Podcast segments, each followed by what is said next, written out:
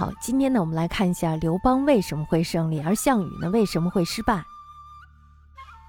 我们大家都知道，在乌江边上呢，有一艘小船在等着项羽。那么这艘小船呢，就是范增给项羽预备的。范增呢是一个足智多谋的人，而且呢非常有远见，认为项羽有得天独厚的条件，能够平定天下，成为皇帝。但是呢，范增没有想到的是自己走眼了。我们大家都知道，项羽他是力拔山兮气盖世，神勇的背影呢是千古无二。这种人多牛呀，是吧？而刘邦呢，他只不过是一个沛县的无赖，吃了一辈子的狗肉，还和村里的寡妇拉扯不清。那么这种人怎么配和项羽相提并论呢？他能得天下，不过是时无英雄，是庶子成名而已。但是呢，刘邦却依然取得了天下，这到底是为什么？项羽呢，他是一个富二代，我们可以说他是含着金汤勺出生的，从小呢就可以进入贵族学校。即便是楚国灭亡，家道衰落，他也还有一个很牛的叔叔项梁做他的监护人。项羽呢，跟随着他的叔叔走南闯北，去咸阳见过秦始皇的威严，而且呢还结交了秦国的官员司马欣。最后呢，落户到了会稽，很快他就混成了一个地头蛇。因为项羽呢，他也不爱学习，首先呢，他不喜欢文化知识。其次呢，他也不喜欢剑术，但是呢，他却神勇无比，天生神力。虽然呢，他家族没落了，但是呢，他依然在上层圈子里混。二十四岁以前的项羽呢，受过委屈，也吃过苦，但是呢，他从来没有过过底层人的生活。也就是说呢，他这个人是不接地气的，他没有和人民群众打成了一片。那么这样的人呢，大家知道会有一个特点，他们很容易被自己的努力所感动，忽略别人的欲望。大家在看一些访谈节目的时候呢，可以体会到富二代的这种说法。比如说，像为了出国留学，努力背单词、当服务员赚学费。可是呢，大家要想想，那些穷苦的人，他们都干了些什么？是不是比他们要苦上一百倍，甚至一千倍？他们的这一番努力呢，对于很多人来说，只是生活必备的基本技能，根本就是不值得拿出来炫耀的。所以呢，他们不是很能理解穷人的某些怪癖。他们从来不会对下层人民感同身受，因为他没有受过没有钱的苦嘛，是吧？项羽他就是这种人。秦末大乱，项羽呢，他这个不接地气的缺点呢，这时候就被无限的放大了。我们通过他对虞姬，还有他对刘邦的一些事儿的处理方式上，这时候我们就看出来，他其实是一个理想主义者。他想要的是恢复周朝的统治方式，把天下呢分为十八个诸侯国。每一个诸侯国呢，都能使用自己的文字书写自己的历史，不再屈从于皇帝的淫威。这是一个非常美好的蓝图，是吧？我们在他攻破咸阳以后呢，就能看出来，他首先呢就是封诸侯。这时候他其实违背了下层人民的这种愿望，人民呢是需要统一的，但是呢他却分封了诸侯。那么在项羽看来呢，这样的国家是美好的，是应该努力去追求的梦想。不要每天都计较着那一点小钱，这样太俗了，是吧？可是呢，在这个创业的过程中，他又是怎么做的呢？首先呢，他把自己封为了西楚霸王，然后呢，把咸阳宫的财宝、美女全部据为己有。他把这些掳到彭城以后呢，他并没有对那些立功的将领进行封赏，把印信放在手中，只是呢，口头上对将士们进行了表扬，哈，表现不错，干得真好呀，而把所有的利益呢，都收入了自己的囊中。大家想，这个将士们拼死拼活，只挣一些死工资，日积月累，这时候呢，人心就散了。那么人心散了，自然是队伍不好带了，是吧？所以呢，这时候项羽麾下的人都在想什么呀？想的就是我跟你这儿干还有什么意思呀？我跟你干永远出不了头，你永远都把好东西藏在你的兜里头，我跟你连富裕都达不到。我为什么要跟你干呀？我难道就为了混个温饱吗？并不是，是吧？我用命应该换的是我的财富，换的是我的爵位。你什么都给不了我，我干嘛要跟着你？所以呢，后来他们就都拜拜了。韩信辞职了，陈平跳槽了，英布背叛了，彭越呢在观望。大家想想，这些人是我们都很面熟呀。他们最后呢，都到了项羽的帐下，就连他的亲信吕马童，这时候呢也跳槽了。最后呢，还在垓下亲手分割了项羽的尸体。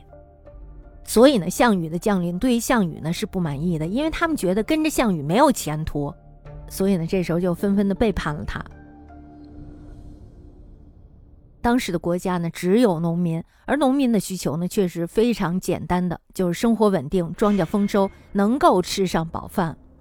最重要的就是你别来烦我。大家都知道小国寡民嘛，是吧？《史记》中呢就说了，说项羽所过折残破，意思是什么呀？意思就是他经过的地方，本来安详的村子都会被践踏的家破人亡。我们大家想一下，他攻破咸阳干了点啥？是不是？首先呢就是杀人，项羽可谓是残暴的，对吧？那么大家呢通过以上，我们就可以看到，项羽呢他在楚汉之争中是失败者。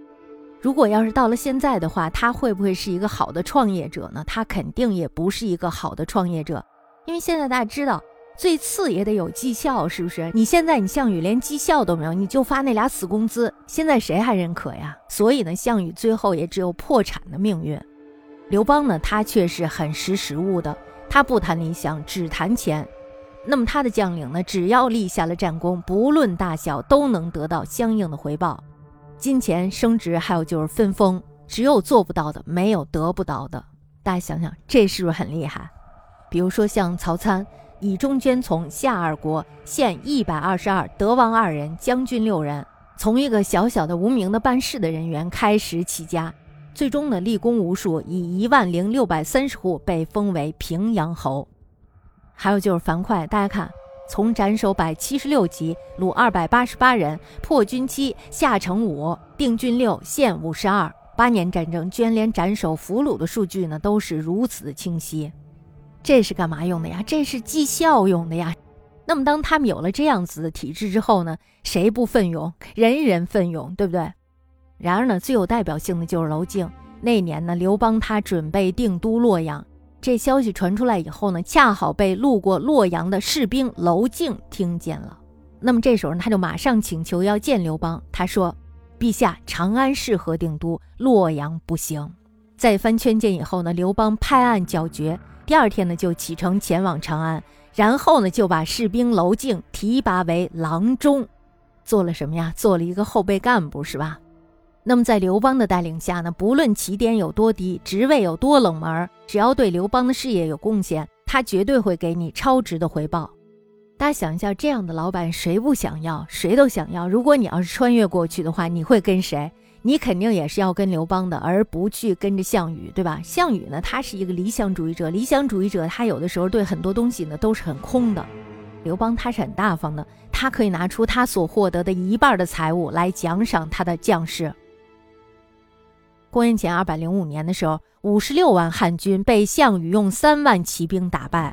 刘邦呢，仓皇逃到了安徽以后呢，和张良说：“函谷关以东的地盘我不要了，全部用来封赏功臣。”大家想想，以东，以东原来是谁的地盘啊？是不是那六个国家的地盘啊？他要把六国的地盘拿出来封赏，可以说呢，他是用半壁江山来许愿。后来的事我们就都知道了，是吧？韩信、彭越、英布等都倒戈到了他这一边，有大功的人呢，最后都被封了王；次一等的一百四十三人全部被封侯。这就是刘邦，只要你努力工作，我包你富贵。大家也都知道，当天下都在刘邦的囊中之后呢，刘邦采取了什么呀？刘邦呢，这时候也开始削峰了，像韩信兔死狗烹了。既然没有战事了，我干嘛还要封你？所以呢，该拿回来的我得拿回来呀。楚汉之争时呢，世人对刘邦还有项羽就看得比较透彻。楚怀王呢曾经就对人说过，项羽为人彪悍华贼，孔武有力，神勇无二。但是呢，良心坏了。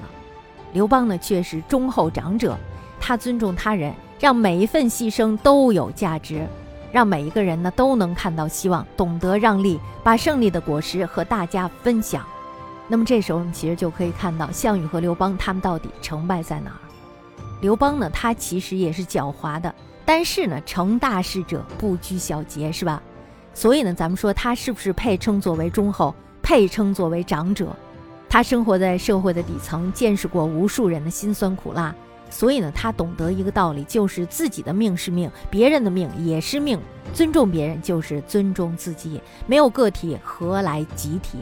那我们今天也能看到，谈理想的老板是不是好老板？谈钱的老板是不是好老板？到底哪一个是好老板？刘邦呢？他就是谈钱的这个老板。范增呢？他看到的是项羽的基础条件，范增呢是非常认可的。可是呢，他却没有看到项羽他有一个理想型的人格。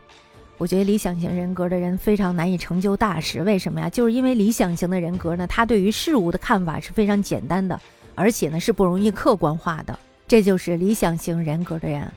这就是我们对于楚汉之争中的两位重要人物的分析，他们的成与败呢，也是他们的格局的体现。